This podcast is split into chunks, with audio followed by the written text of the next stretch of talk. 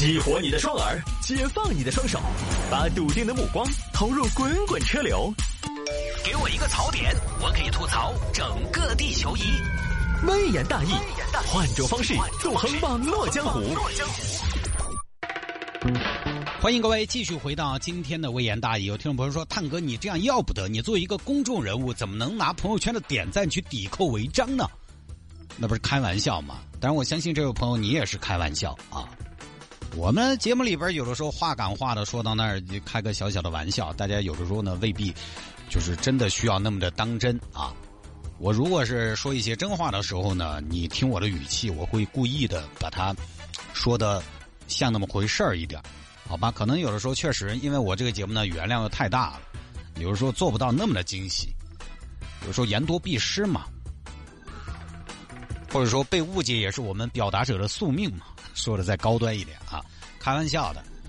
这个遵守交通规则呢，一方面啊，咱们是还是为了自己的安全；另外呢，就是保证这个城市或者说所有的参与交通的人，他们这个交通秩序和效率都挺重要的。于人于己都是有好处，也是有必要的，好吧？有听众朋友说摆一下这个十四岁的男孩报警称父亲装监控侵犯隐私。现在小朋友懂得太多了。这个事情发生在江苏，江苏这儿一个小伙子不知道名字，小李嘛。小李今年十四岁，上初中，平时呢喜欢打点游戏。最近他们爸呢又觉得不是这么回事儿啊，这都初二，马上初三了，多关键的一年，再这样下去，高中都没得读啊！不行，黄金棍下出好人，是时候祭出我作为父亲的强硬了。李二娃，过来。怎么了，爸爸？我跟你说。我在网上买了个摄像头，从明天开始，这个摄像头装你的卧室里边，装我的卧室。爸爸，爸爸，我的卧室挺安全的，也不用那么高的安保级别吧？我长大了，爸爸，我一个人在里面没有问题的。哼，你当然没得问题。你一个人一天，因为我不晓得你在里头打游戏、睡瞌睡、听音乐，就是不学习，你当然没得问题。你自己说啊？你把这个当卧室还是当网吧？你这是卧室还是 KTV？你这是卧室还是会所？你一个人没得问题，你没得问题，我有问题。我是你爸，爸爸，爸爸。但是你怎么能这样呢？我怎么能？我怎么能怎样？我怎么不能这样？我是你爸，你吃我的，喝我的，住我的，穿我的，你就要听我的。而且我跟你说，你个人自觉，这个摄像头手机客户端我也有。只要我想，我二十四小时都可以把你监控到。你但凡有个风吹草动，我跟你说，我就看得到。爸爸，爸爸，那您您这不是侵犯我的隐私权吗？隐私？哈，哈哈，滑天下之大稽！你有啥子隐私？你说你有啥子隐私？你才好大个人儿，你有隐私？爸爸，爸爸，你真是个文盲啊！我都十四岁了，我不能有隐私吗？隐私，隐私是对外人的。我是你爸，我是你的内人。哼，你有啥子对我好隐私的？啊，来来来来来说一下，来啊，我们俩我们俩也是摆一下。你你有啥子隐私嘛？你是要带女朋友回来吗？还是要带男朋友回来？哎，你有隐私？爸爸，爸爸，你就是个文盲，你就是个法盲，那又咋子嘛？你这是监视我，你这是信不过我。这个你还是说对了，我本来就信不过你，你恰恰还说对了。不行，你这样我要报警，我要报警。这边小李大压力，警官叔叔，我的隐私被人侵犯了。啊？谁啊？我爸爸。啊？警方来到现场，叔叔叔叔，快把这个人给我抓起来枪毙了！他要在我卧室装摄像头。怎么回事啊，大哥？哎呀，同志，这个样子的，我就是我在卧室头给他装个摄像头，他不干，非要说我侵犯他隐私。哎，警察同志，你说他一个十四岁的金钩子娃娃，他能有啥子隐私？哎呀，你也不能这么说，我十四岁的时候已经做了很多见不得人的勾当了。哼啊！你看，你看，人家警察叔叔都有隐私，都做过的。哎，小伙子，先不说我，啊，说你吧。你是觉得现在你爸爸侵犯你隐私监控你是吗？我监控他啥子了？警察同志，我们两口子在外头做生意，对他平时呢确实没得精力照顾。这个呢，这个娃儿自觉性又差。他要是你不看到他，他一天二十四小时，他可能有二十五个小时都在打游戏。你说我们当妈老儿的能不能不管嘛？不管他就着了的嘛，对不对嘛？但是叔叔叔叔装摄像头监控自己的孩子，这哪里是家？这完全就是一座监狱。他这不是为我好，他是想控制我，他是想把我当成他的物品，把我当成他的宠物，而我就是一个被父母关在笼子里的金丝球。呃，小伙子，金丝雀一般不是用在父子身上的啊，你这个这个语文得改善一下啊。叔叔叔叔，我只是打个配比。你想，在这样的环境下，他们教育出来的能是什么样的人才呢？那不过是一个又一个的行尸走肉。他们需要的根本不是一个有血有肉的儿子，他需要的只是一个没有感情的刷题机器。我不希望你成为刷题机器啊，但是我也不希望你成为一个没得感情的游戏机器。晓不晓得？啊，就这么一个事情啊，简单一点，我们就不多言了，因为年龄也到这儿了。那最后到底安没安呢？也不知道。估计经过这么一出呢，可能当爸的应该要慎重一些了啊。我们就简单把这个剧情带过就是了，演多挺累的。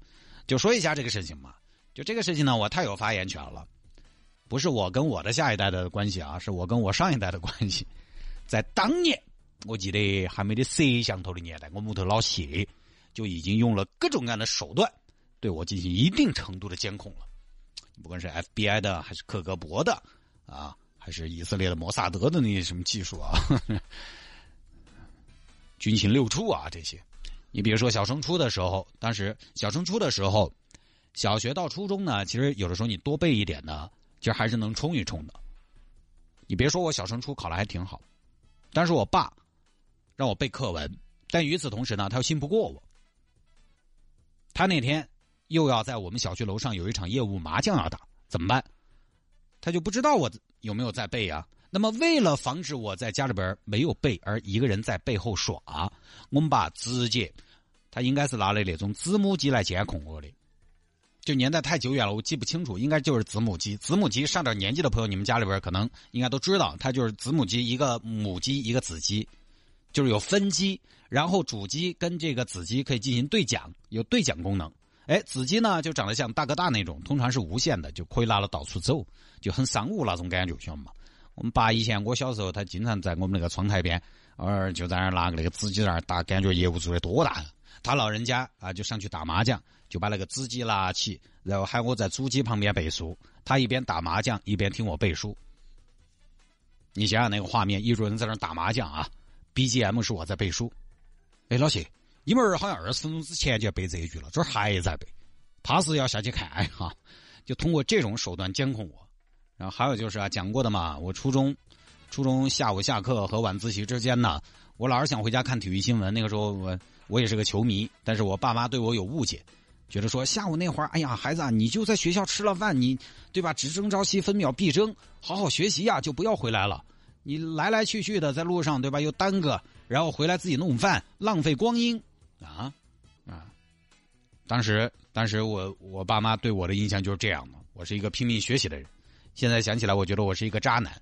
我爸妈应该是被我 PUA 了，他们居然给我的定位是一个只争朝夕、搞学习的人。